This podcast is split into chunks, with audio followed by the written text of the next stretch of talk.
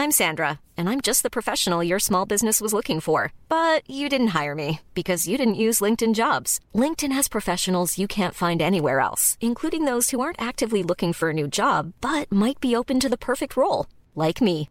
In a given month, over 70% of LinkedIn users don't visit other leading job sites. So if you're not looking on LinkedIn, you'll miss out on great candidates like Sandra. Start hiring professionals like a professional. Post your free job on linkedin.com/spoken today.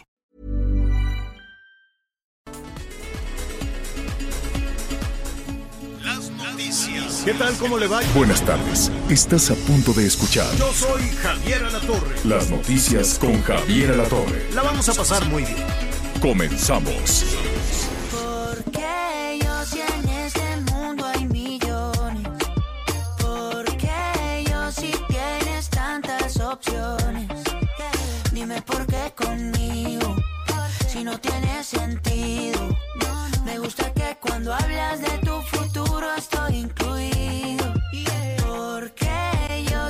Bueno, pues eh, ahí está, lo saludamos con Camilo, que es eh, pues muy, muy, muy exitoso con este ritmo que es como reggaetón, ¿no?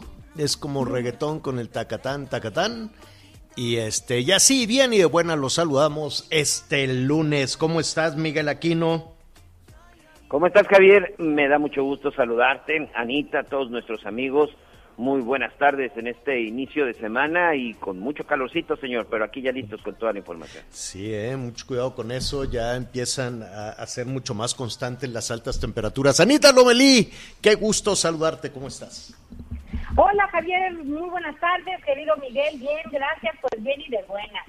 Fíjate que, pues bueno, han llegado más de 16 millones de vacunas a nuestro país, por lo ¿Y pronto en la capital cómo? del país. ¿Y A dónde ver, a Seis ver, millones la semana. A ver, a ver, a ver. ¿Cómo? ¿Que- que 16 ¿Llegaron el fin de 900 semana un, un friego o cómo? No, no, no, no, no, llevamos Ya hasta el estaban. momento en México. Sí, sí, sí, el acumulado. Ah, sí. Ah, es cierto. A ver, traíamos. El viernes pasado traíamos 10. Vamos a, a cerrar, ¿no? Traíamos 10 aplicadas, 5 guardadas. Más las que llegaron este, estos días, este fin de semana y todavía esta madrugada llegó otro cargamento de Pfizer. Que bueno, ahí van llegando. Mire, todavía hacen falta más, todavía hacen falta muchísimo más, ¿no? Porque en la segunda dosis que hoy se aplicó, pues no llevamos, no, no, no alcanzamos todavía ni el 2% de la población. Así es que este, la, la tarea es importantísima. Este, qué bueno, qué buena noticia, ¿no? Hay que, hay que poner ahí, poner buena cara en ese, en ese asunto de que ya los adultos mayores, muchos están recibiendo la segunda dosis, qué bueno. ¿Cuántas hay, Anita? ¿16 millones? Más de 16 millones 900 mil en el acumulado y pues ahorita en segunda dosis están las alcaldías Coajimalpa, Magdalena Es- Contreras, Milpalta, Miguel Hidalgo y Azcapotzalco. En Y, Ciudad pues, de me México. di una en Ciudad de México, sí. Exacto. En Jalisco también ya están por empezar en algunos con la primera dosis y en otros lados el refuerzo de la segunda. Y pues mira, vamos a ver qué va a pasar en Campeche, no sé Y si van a vacunar a los México. En el Sí. estado, sí, primero va- vámonos, vamos, como En dice el presidente, vamos en orden, ¿no? Yo creo que primero, antes de adelantarnos y generar todas las expectativas que luego se confunden con temas electorales y demás, vamos viendo qué es lo que hay con los eh, el personal de salud, porque pues todavía hay doctoras y doctores que no reciben la primera fase, que no reciben la primera vacuna y ya estamos con el tema de los maestros. Eh, sí, creo yo que como todo lo que ha sucedido en la estrategia de vacunación, falta un poquito de orden. Y los anuncios y las expectativas también hay que ponerlos en la eh, en, el orden en el que se está vacunando a las personas. La buena noticia es que ya se está aplicando la segunda dosis en diferentes partes. Eh, escuchaba yo con, con muchísima atención allí en ADN 40 al gobernador de, de Quintana Roo, que pues ya sabes que le lanzan una trompetilla desde la estrategia de salud, ¿no? Dice, oigan, me están sobrando vacunas, no quiero que se me echen a perder. Si yo ya acabé con adultos mayores, yo podría continuar con la siguiente fase, puedo continuar con menores, con, ah, menores de 60 o puedo continuar con el personal médico. Le dice, no, todo es de acuerdo a lo que se dicta en la Ciudad de México, pero ustedes están muy lejos, yo estoy viviendo la realidad diferente. Y lo mismo te pueden decir prácticamente todos los gobernadores y la gobernadora del país, de que desde la Ciudad de México pues están como muy atareados con otra cosa, andan con otros temas y no ven, no ven, eso ha quedado clarísimo, eh, porque vamos a tumbos y trompicones durante todo el año de la pandemia, no ven la realidad de los estados.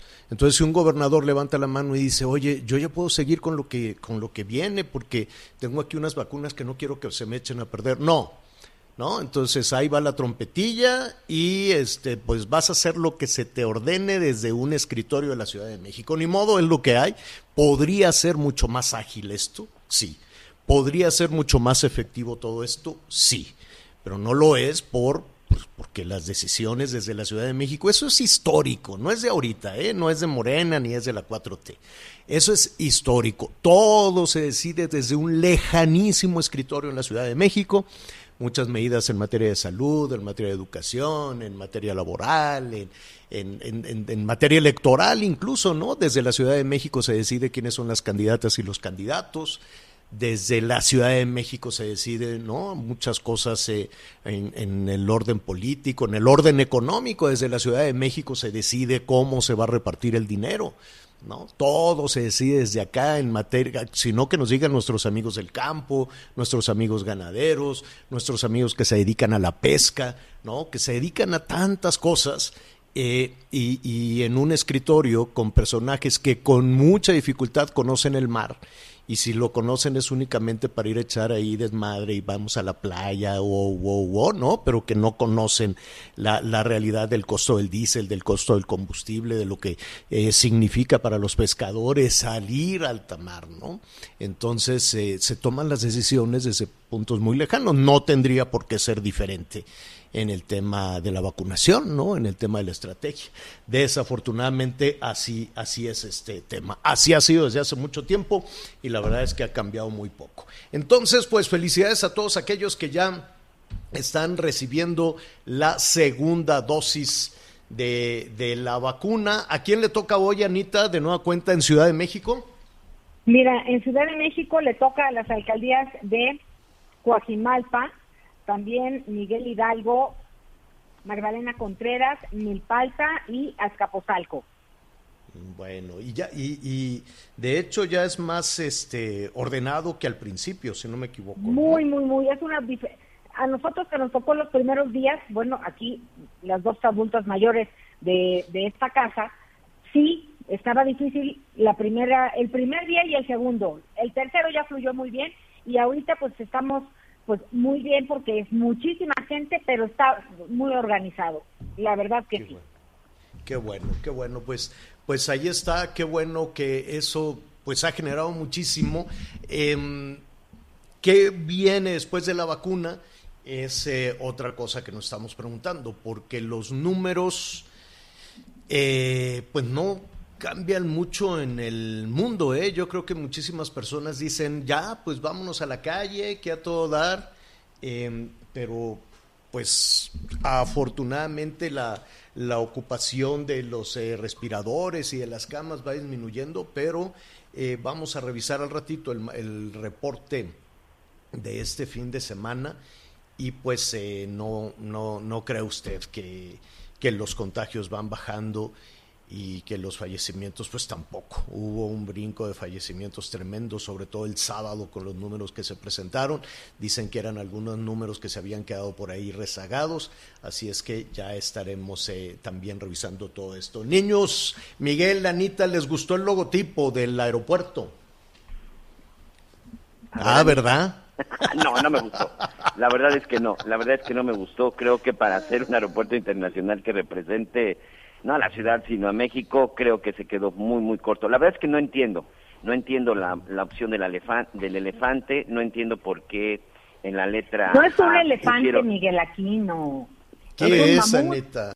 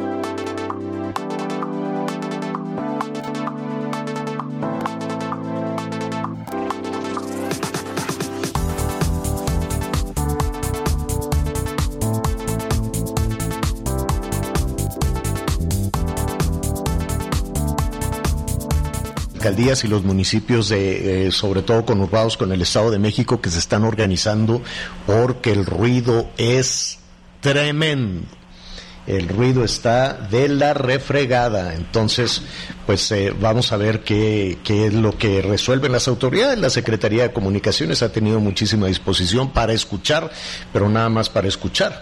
Eh, probablemente, pues todo esto escapa a sus manos y dicen, pues así como se lo encargaron a no sé qué persona este logotipo, yo no sé si de ese nivel se encargó también el rediseño de la entrada y salida de la Ciudad de México. Y la otra, eh, mm. nos puede gustar o no el logotipo, ok, ya es cuestión de gusto, creo que cumple con el asunto de que Aeropuerto Internacional Felipe Ángeles, bueno, vámonos por ahí. Pues Pero ahora quiero ver, eh, pues, cómo va a ser el tema de los libros de texto, eso sí, me, me, me preocupa. Eh, sí, de hecho vamos a platicar de, de, del tema este, aquí nos están ya llegando algunos, algunos comentarios del logotipo. Los vamos a guardar eh, para, para el tema de streaming, para saber de qué se trata, para verlo en imágenes en la segunda parte del programa y ahí empezarle a dar voz a sus comentarios. Si a usted le gusta, qué bueno está, muy bien, ¿no? No, no, no necesariamente tiene que, que ser este, unificada la, la, opinión. Hay gente que no le gusta, aquí nos dicen, el mamut, la silueta parecen dos borrachos abrazados. No, no lo había pensado. Cada quien ve lo que quiere, definitivamente, ¿eh? Sí, de lejos sí parecen. Pues ya lo viste. Pues así de, de, de fregazo dices, ay, ¿qué es eso? ¿No?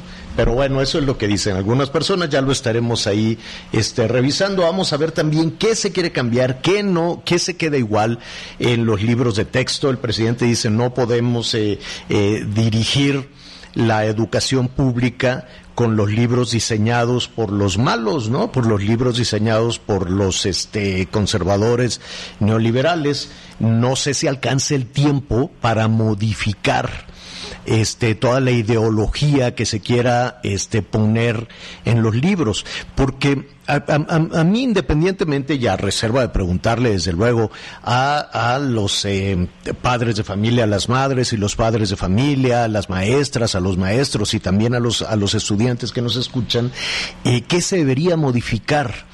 De los libros de texto. Se debe de modificar la ideología política, se debe de modificar y decir todos estos, eh, todo lo anterior era malo y todo lo nuevo es este, es luminoso y es el futuro.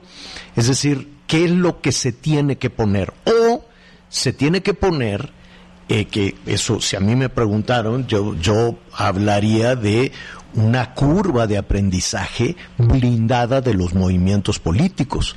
A mí me gustaría que las niñas y los niños tuvieran esas técnicas de aprendizaje, esas técnicas de conocimiento, porque no se trata de una acumulación de conocimientos y no se trataría de sembrar una semilla de carácter ideológico, creo yo probablemente para quienes van a diseñar esto, sí, para quienes van a diseñar esto, lo más importante es decir, todas las niñas y los niños tienen que reflexionar de que lo que ahora está eh, políticamente hablando es lo correcto y todas las niñas y los niños tienen que pensar de que lo que había antes de nosotros es malo.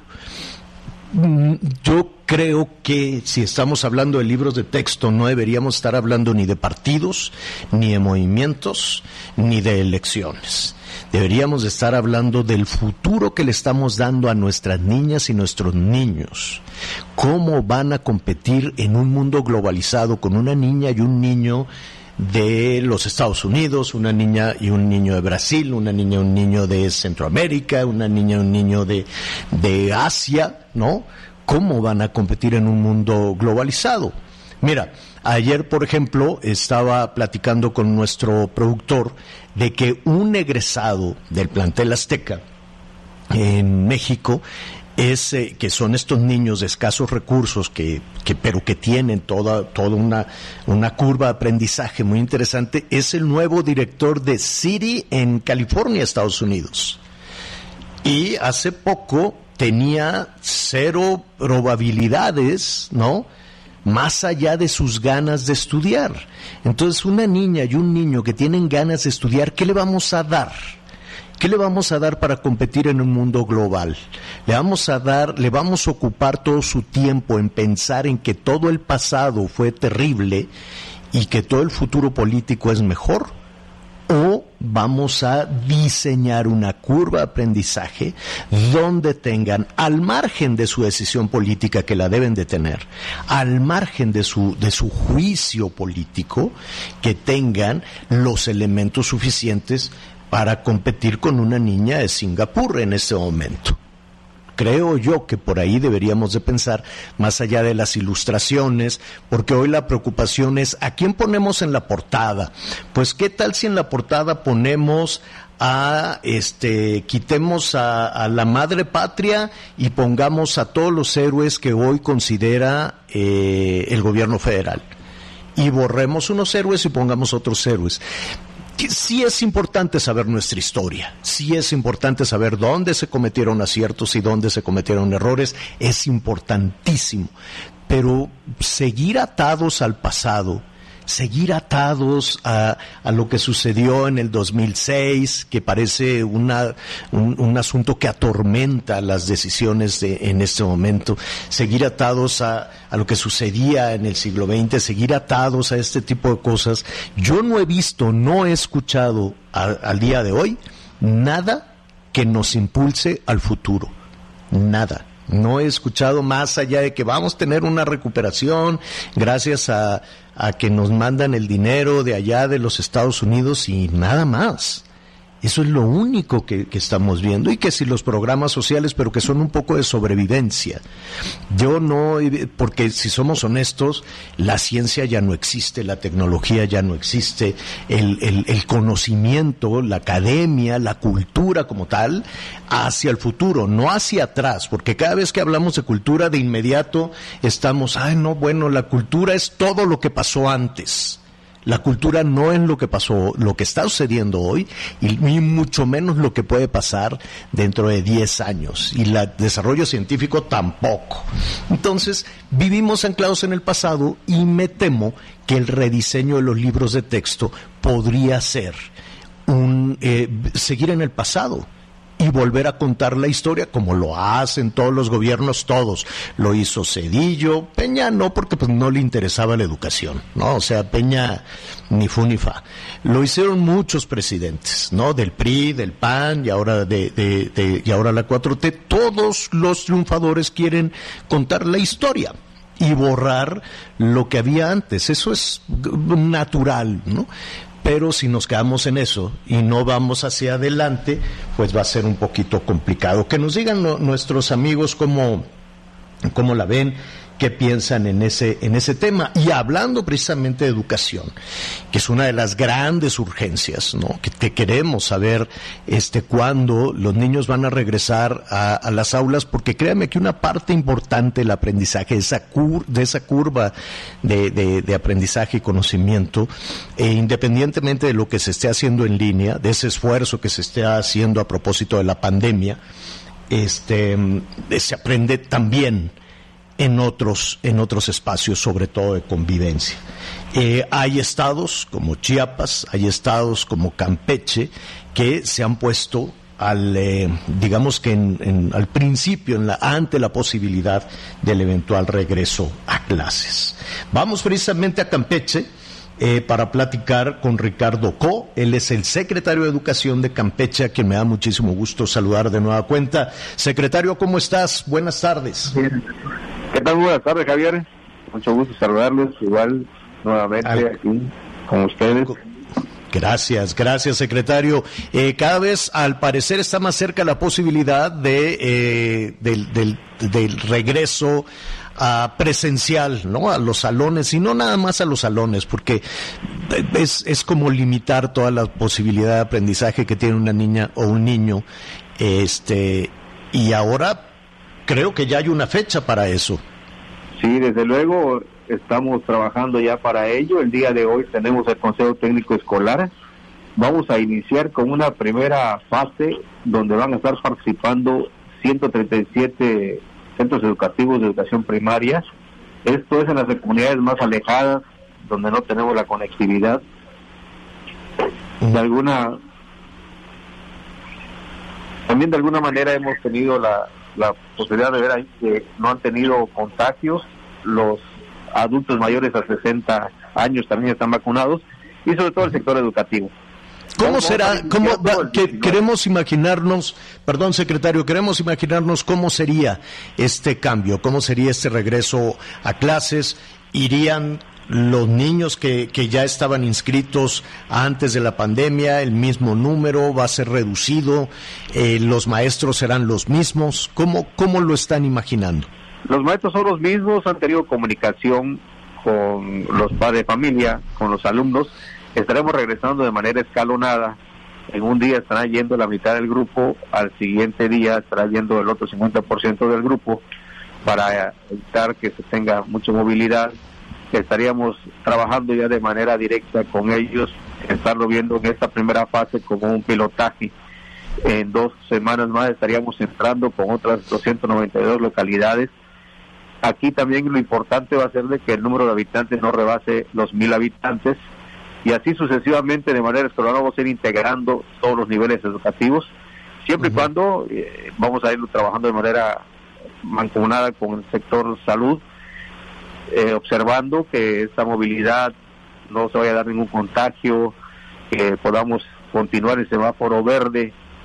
Por indicaciones también de la Secretaría de Salud, nos retrasamos unos días tomando en consideración la movilidad que se tuvo durante el periodo de Semana Santa vamos a estar muy de la mano. Le decía que el día de hoy ya se están llevando a cabo los procesos técnicos escolares. Mañana se está va a estar entregando todo lo que respecta al pues todo lo que es el equipo de limpieza, el equipo de, de, higiene para los alumnos y los maestros. Y durante esta semana se va a estar llevando a cabo la limpieza y sanitización de los centros educativos. Y el lunes estaremos iniciando las clases presenciales ya con nuestros alumnos, como había comentado, de manera escalonada. Eh, los maestros, que las maestras, los maestros, eh, ¿qué, qué, dicen? ¿Están pidiendo ser vacunados o ya están dispuestos a, regresar antes de, que se les aplique la vacuna?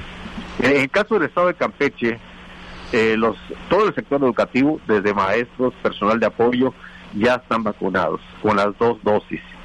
Eh, ah, esto es una situación que ha sido importante, por eso los maestros se sienten más seguros para poder regresar a, los centros educativos. Eh, considero que ha sido el único estado en toda la República donde los maestros ya y todo el sector educativo ha sido vacunado. ¿A quién, ¿A quién han vacunado en, en Campeche? ¿Adultos mayores ya terminaron con la primera y segunda dosis y maestros? Sí, se ha vacunado en Campeche eh, primero al sector salud, al sector educativo y a los adultos mayores a 60 años también ya han sido vacunados. ¿Quién sigue eh, en, el proceso? Yo sé que es un área que no corresponde a, a la Secretaría de Educación, pero eh, ¿quién sigue? ¿Siguen los, los médicos privados? ¿Siguen los menores de 60 años? ¿O no se ha informado todavía? Sí, esa es la información que tenemos, igual de que se va a continuar con los menores de 60 años, 58 y 59 años. Entonces, eh, pero es la información que tenemos. En el aspecto específico del sector educativo, ya fueron vacunados todos los que pertenecen a ese sector educativo. Entonces, ¿qué es lo que ya, tienen ya tienen a las maestras y maestros vacunados? Así es. Eh, no sé en qué condiciones quedaron las, las escuelas, sobre todo las escuelas públicas después de un año de estar cerradas. No sé si habrá que hacer algún tipo de reparación y eso a cargo de quién eh, claro. Sí, esto se fue considerando y quiero decirles de que de septiembre que nosotros estamos en el semáforo verde, se hizo una revisión de la infraestructura de todas las escuelas desde ese momento se empezaron a dar la rehabilitación. Es muy poco lo que nos falta por rehabilitar de los centros educativos, pero sí desde ese mes de septiembre que nosotros entramos en semáforo verde, se empezó a llevar a cabo ese trabajo. Claro, eran otros factores, no había la vacuna, ya en estas, como hemos platicado hace unos momentos, ya con la vacuna pues le da una seguridad también a los, a los maestros, eh, a los padres de familia, que también están en espera de que se vaya a dar eh, con ellos, con los padres de familia, porque son parte también de la comunidad escolar, pero bueno, será de acuerdo como se vaya programando por la Secretaría de Salud Federal. Pues lo, que sí también quiero comentar. Sí, sí, secretario. Perdón. Lo que sí, quiero comentar es que esto es voluntario. los padres de familia que no quieran que sus hijos acudan, no va a haber ninguna sanción, no va a haber ningún problema, se continuará trabajando a distancia. Propiamente vamos a iniciar con un sistema educativo híbrido, porque aquellos que asistan de manera presencial se les va a estar atendiendo y ya los que no asistan se les continuará eh, dando clases a distancia. Mm, Bueno, pues eh, eh, te están llegando algunas llamadas, ¿cómo se enteran? ¿Cómo, cómo saben si sus hijas, sus hijos este, pueden regresar a sus salones de clase? Sí, nosotros hemos tenido mucha comunicación con estas comunidades, eh, comunicación con la, con la parte de la estructura de la Secretaría, que son los supervisores, los directores, y ellos se encargan de bajarlo con los padres de familia. Eh, repito, esto es voluntario para aquel padre de familia que quiera enviar a su hijo a la escuela. Creo que no, pues no habrá ninguna sanción, como he comentado. En estas comunidades, entonces, dentro de una semana, si no me equivoco, es el lunes 19. Así es, señor. El lunes 19, pues eh, sin duda Campeche, por lo que aquí estamos este, platicando con el secretario de, de Educación, el más avanzado en todo ese proceso, no solo el sanitario, porque pues ya están vacunados los adultos mayores, los, las doctoras, los doctores, eh, no sé si instituciones privadas también, o ellos, o ellos no. Eh, ¿Quién más? Los maestros públicos y privados, de, escu- de escuelas privadas también. Así es. Eh, aquí en Campeche se ha vacunado al sector educativo desde lo que son las escuelas públicas, eh, educación privada y en educación media superior y superior. Mm, Pues eh, eh, yo creo que es el estado en el esquema de vacunación definitivamente más, más avanzado. Hoy, por ejemplo, en la Ciudad de México, en algunas alcaldías apenas está iniciando con el, el proceso de vacunación en la segunda fase y todavía hay personal médico de instituciones públicas, olvídese de las privadas, que no han recibido ni siquiera la primera dosis. Así es que estaremos pendientes de este regreso a clases. Seguramente Campeche será el primero en, en- en hacerlo. Veremos cómo, cómo se desarrolla este proceso. Ricardo Co, secretario de Educación, gracias. Mucho gusto, estaremos al pendiente y con mucho y, y con gusto estaremos informando cómo se va a ir dando este Gracias. proceso. Gracias, gracias, secretario. Buenas tardes. Vamos a hacer una pausa y volvemos. Sigue con nosotros. Volvemos con más noticias. Antes que los demás. Heraldo Radio. La HCL se comparte, se ve y ahora también se escucha.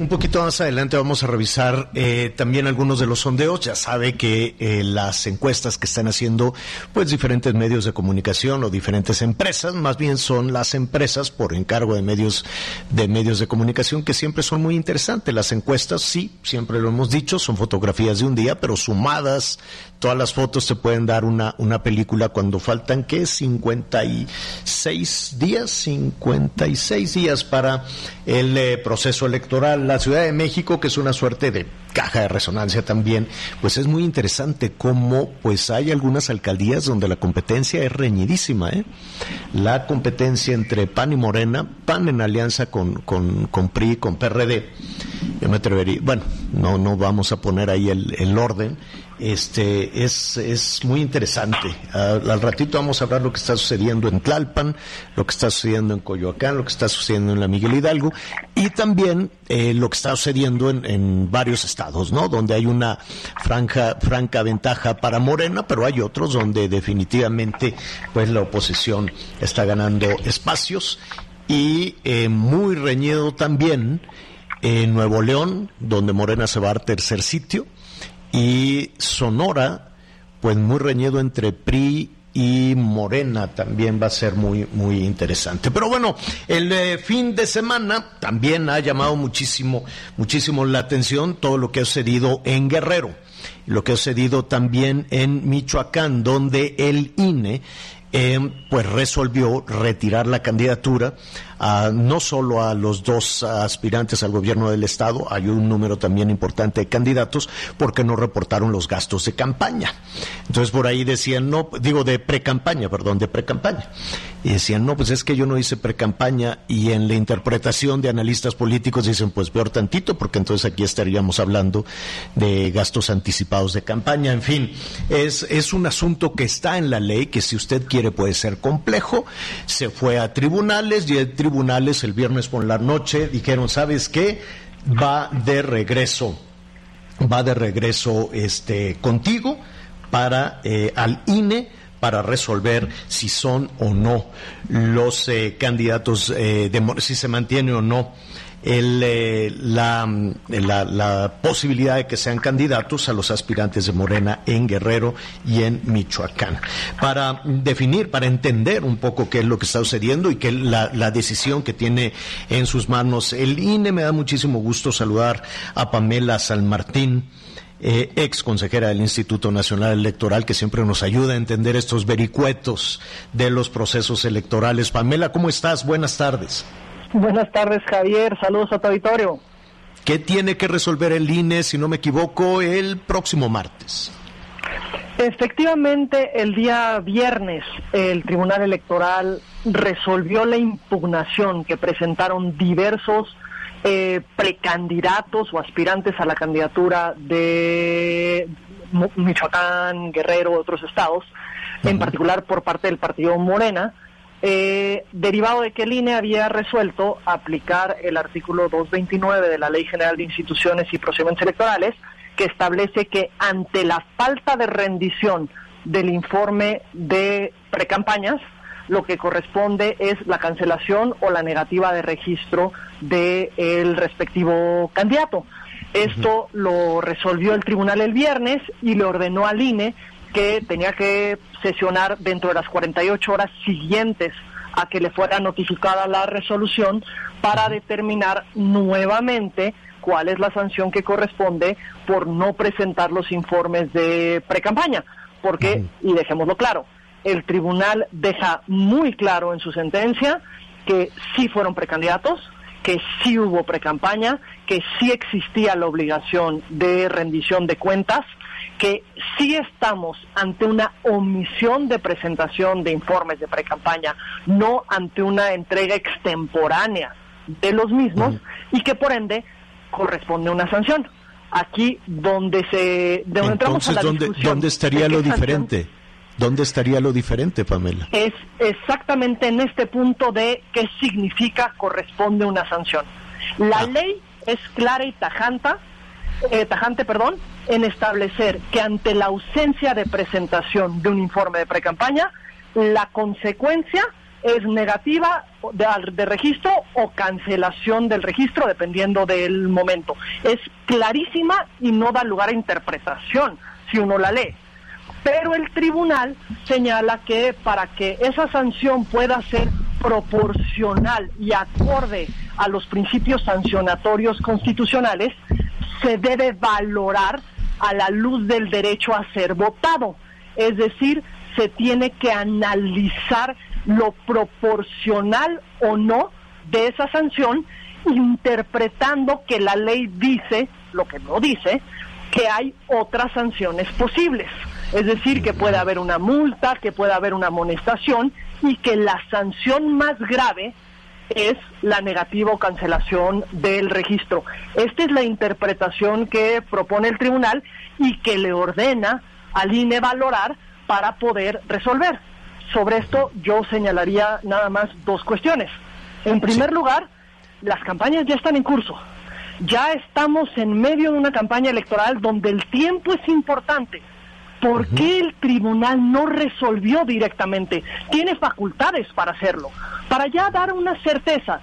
Lo que va a resolver es que continúan las candidaturas, adelante, que continúen las campañas y que eh, las ciudadanas y los ciudadanos elijan sobre estos candidatos y los demás que están en contienda.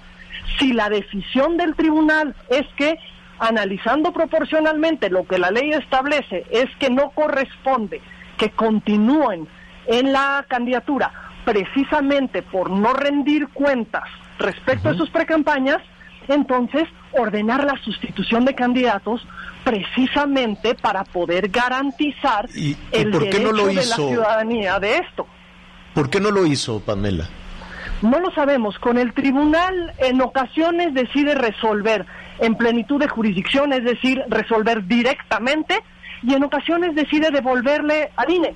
Esta es una decisión que adopta el tribunal que uno nunca conoce por qué se va por una dirección u otra, pero cuando estamos en medio de una campaña electoral, creo que lo que era exigible al tribunal era brindar certeza en el sentido que lo hiciera, más allá de eh, si coincidimos o no con la interpretación que hubiese dado. A, propósito de, la, de las interpretaciones, y un paso antes de la interpretación de, de la ley, esta eh, sanción de eh, que puede aplicar a una candidata, a un candidato que no cumpla con rendir cuentas de los gastos de su precampaña, no es una eh, decisión del INE, está en una ley, es una ley electoral. ¿Desde cuándo y quién y quién lo definió así, Pamela? Desde el 2014, en que se aprueba la Ley General de Instituciones y Procedimientos Electorales, posterior a la reforma constitucional del 2014 se estableció como consecuencia directa de la falta de rendición de los informes de precampaña la negativa o cancelación del registro. Pero creo que esto lo tenemos que mirar. Pero eso fue, perdón, antes, exacto, a eso iba. Perdón, te interrumpí. Eh, al, contexto en el que se aprobó. Efectivamente, ¿por qué resulta relevante este contexto? Vayamos atrás un minuto a la reforma constitucional del 2014. ¿Qué fue lo que motivó una parte importante de esta reforma?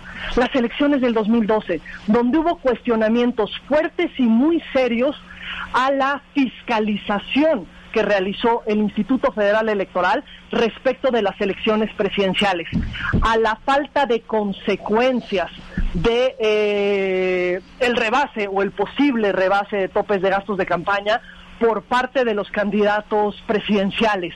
Y hacia la necesidad que la fiscalización, es decir, que la rendición de cuentas sobre de dónde vienen los recursos que se emplean en una contienda y a qué se destinan pudiese ser claro y transparente. Ese contexto de exigencia generó varias reglas como la posible anulación de una, de una elección por rebasar topes de gastos de campaña, como la negativa o cancelación de registro como candidato de quien no rinda informes de precampaña, porque lo que se puso en el centro es la necesidad de que contemos las mexicanas y los mexicanos con transparencia respecto del origen y destino de los recursos. Ah, ahí está, y nada más una cosa antes de ir con Anita, Anita Lomelí, que, que te quiero preguntar, ¿quién aprobó esa ley?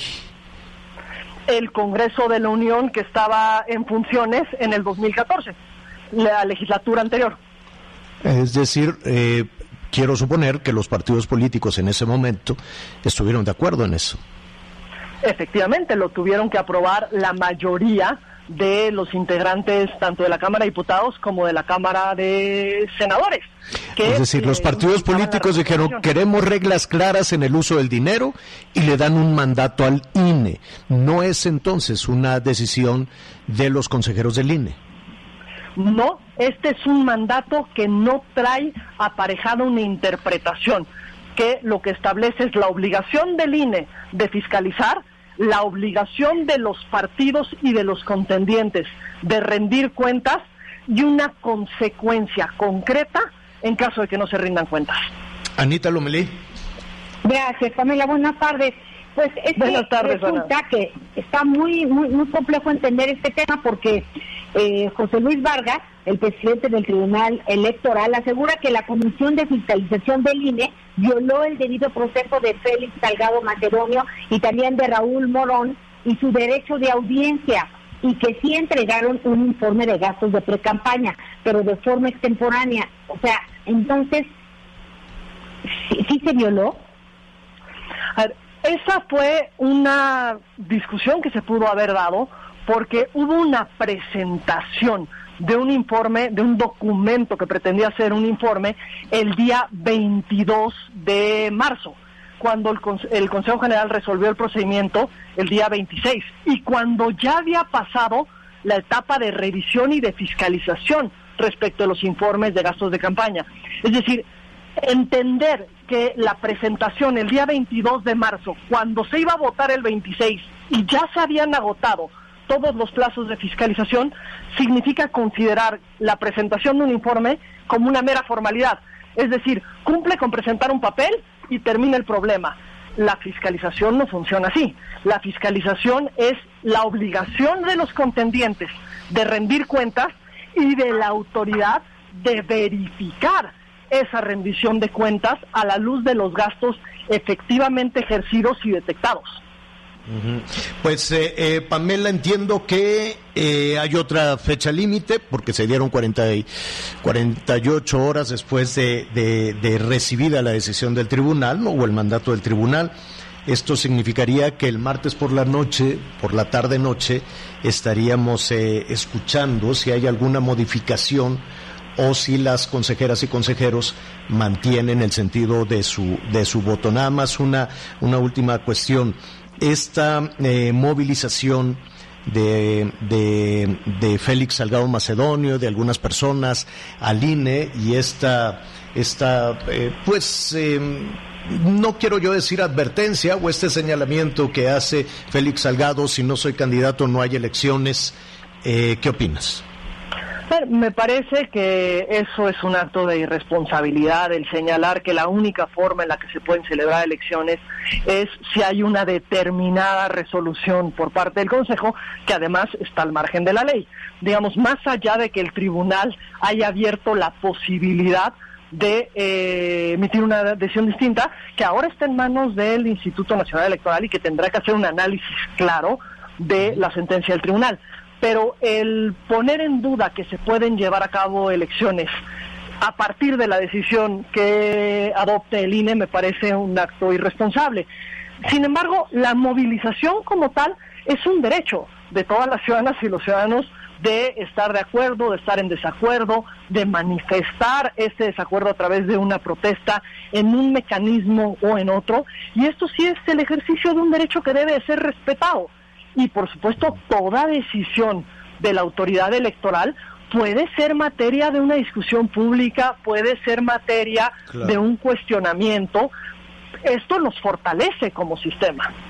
Claro, claro. Hoy la, hoy la, la, discusión nos llevaría desde luego algo de tiempo y a ver si organizamos junto contigo, Pamela, una, una discusión eh, en torno al derecho a ser votado, ¿no? Que yo creo que después de eso pues vinieron también una serie de, mandatos al INE que hace que las cosas, que ese derecho de cualquier mexicano mexicano a ser votado, pues queda a discusión de ya muchas interpretaciones.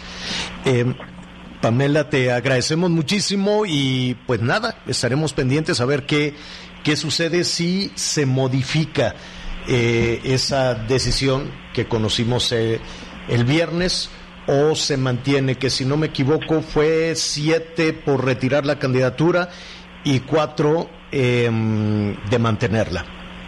Creo que Efectivamente, esa fue la votación en INE, lo tendrán que analizar y solamente en, relación con lo que señalabas, Javier, eh, sin duda cuando gustes tenemos una conversación más amplia sobre esto, pero el derecho a ser votado es en los términos y en los requisitos previstos en la ley. Es decir, por ejemplo, si la ley establece que tienes que tener una edad, la tienes que cumplir. Si la ley establece que tienes que tener una residencia, la tienes que cumplir. Si la ley establece que no puedes haber ejercido cierto cargo en cierto tiempo, se tiene que cumplir. Precisamente, también la ley establece que se tienen que haber rendido cuentas. Claro, y si no, pues se tiene que convocar a, modificaciones a la ley, ¿verdad? Pamela, te, te, agradecemos muchísimo, como siempre, que nos ayudes a, entender qué es lo que sucede y están en, eh, en, el proceso. ¿Qué están haciendo en este momento en el INE? ¿Tú sabes? Eh, supongo que en relación con este tema estarán analizando los términos de la sentencia específicos Eh, si bien la sentencia se aprobó, se votó el viernes pasado, entiendo que hasta el día de ayer se notificó. Eh, y yo lo que esperaría es que se hiciera un análisis, pero también lo más rápido posible, porque creo que una preocupación que no podemos perder de vista es que están corriendo las campañas. Y las ciudadanas y los ciudadanos tienen derecho a saber qué candidatos o candidatas serán quienes estarán en la boleta. Y las candidatas y candidatos tienen derecho a hacer campaña eh, durante el periodo establecido. Y en la medida que se mantiene esta discusión, eh, lo que estamos es afectando los distintos derechos que están en, en juego y creo que esto es algo que deberían de tomar en cuenta todas las autoridades electorales. Pamela San Martín, muchísimas gracias. Gracias a ti, Javier, y nuevamente saludos a tu auditorio. Gracias, gracias. Vamos rápido unos mensajes, muchos comentarios alrededor de, de esta situación. Volvemos. Ruta 2021, la ruta hacia las elecciones presentó. Siguen con nosotros. Volvemos con más noticias. Antes que los demás. Heraldo Radio.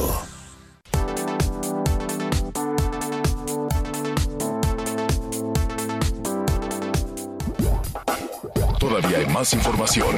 Continuamos. Las noticias en resumen. Este lunes inicia la aplicación de la segunda dosis de la vacuna contra COVID-19 en las alcaldías Azcapotzalco, Coajimalpa, Magdalena Contreras, Milpalta y Miguel Hidalgo en la Ciudad de México. El Instituto Nacional de Estadística y Geografía informó que durante febrero de 2021 ingresaron al país 3.400.000 visitantes, de los cuales más de 1.500.000 fueron turistas internacionales. Dicha cifra representa una caída de 57.9% respecto al mismo periodo del año pasado. Alrededor de 30 niños y pues de entre 6 y 11 años tomaron las armas y se integraron a la policía rural en el municipio de José Joaquín de Herrera, en la montaña baja de Guerrero. Hoy el dólar se compra en 19 pesos con 81 centavos y se vende en 20 con 39. Hacemos una pausa y enseguida estamos de regreso en las noticias con Javier Alatorre. Sigue con nosotros. Volvemos con más noticias. Antes que los demás. Heraldo Radio. La HCL se comparte, se ve y ahora también se escucha.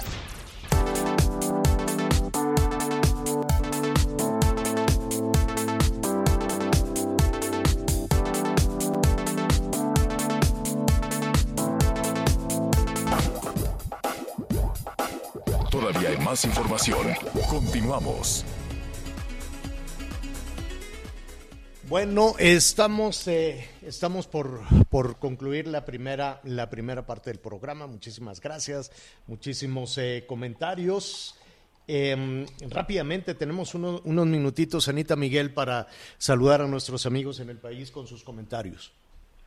Así es, muchas gracias, gracias por sus mensajes. Tenemos aquí mensajes del estado de Veracruz, en donde dicen, bueno, pues escuchando lo que sucederá en Guerrero, seguramente la presión, no solamente por parte de la gente de Salgado Macedonio, sino incluso desde Palacio Nacional, surtirá efecto. Pobre de la gente de Guerrero, porque al final no podrán decidir por verdaderamente quién valga la pena. Nos dice el señor Eusebio, en la zona de Veracruz. Muchas gracias también nuestros amigos en Acapulco, les mandamos un abrazo. Al final lo que está sucediendo en el estado de Guerrero no es otra simulación más de lo que quieren hacer las autoridades.